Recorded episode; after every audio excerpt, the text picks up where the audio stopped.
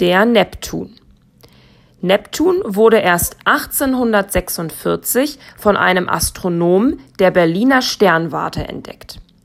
Er ähnelt sehr seinem Nachbarn Uranus.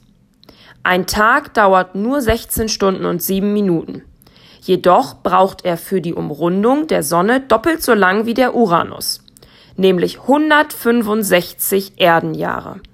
Auch er gehört zu den Gasplaneten. Sein Inneres besteht aus Eis und Felsgestein. Auf seiner minus 220 Grad kalten Oberfläche wehen heftige Stürme. Er besitzt 13 Monde.